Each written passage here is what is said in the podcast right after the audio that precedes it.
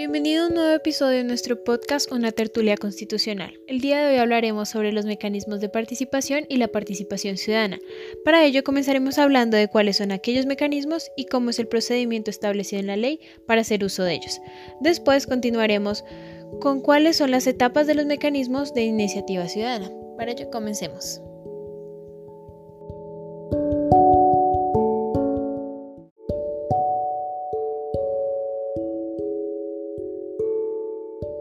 Existen dos tipos de personas, las cuales pueden promover los mecanismos de participación.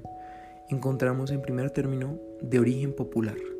Este lo podemos definir como los que promueven y presentan directamente mediante la solicitud avalada por firmas ciudadanas los mecanismos como la iniciativa popular, legislativa y normativa, el referendo, la consulta popular, la revocatoria del mandato y el cabildo abierto. En segundo término encontramos a la autoridad pública, al Estado, a los congresistas. Estos son promovidos o presentados por autoridad pública. Estos mecanismos son el referendo, la consulta popular y el plebiscito. Cabe aclarar que el plebiscito es el único mecanismo de participación ciudadana que se origina exclusivamente en la autoridad pública.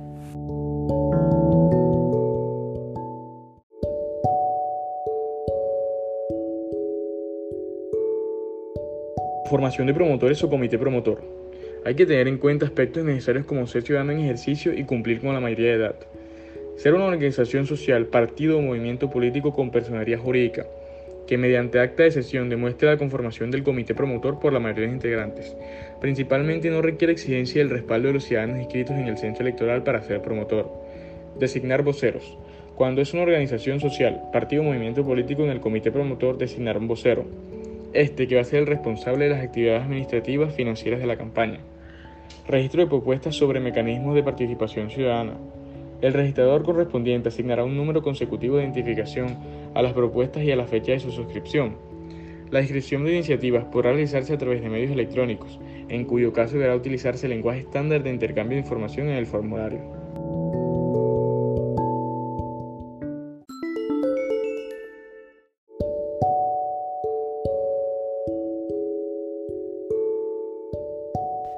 D. Recolección de firmas ciudadanas según formulario establecido. Se tiene que verificar el cumplimiento de los requisitos por la Registraduría Nacional.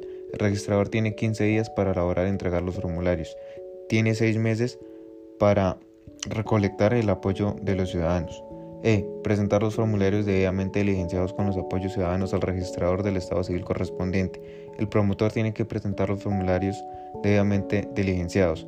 La, la Registraduría del Estado Civil en los próximos 45 días analiza los formularios presentados. F. Entrega los estados contables de la campaña de recolección de apoyos de cualquier propuesta sobre mecanismos de participación ciudadana.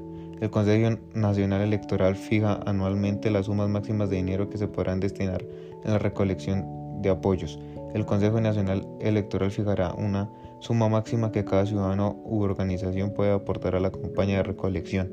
En los estados contables figuran los aportes en dinero o en especie que cada persona natural o jurídica realice durante la campaña respectiva.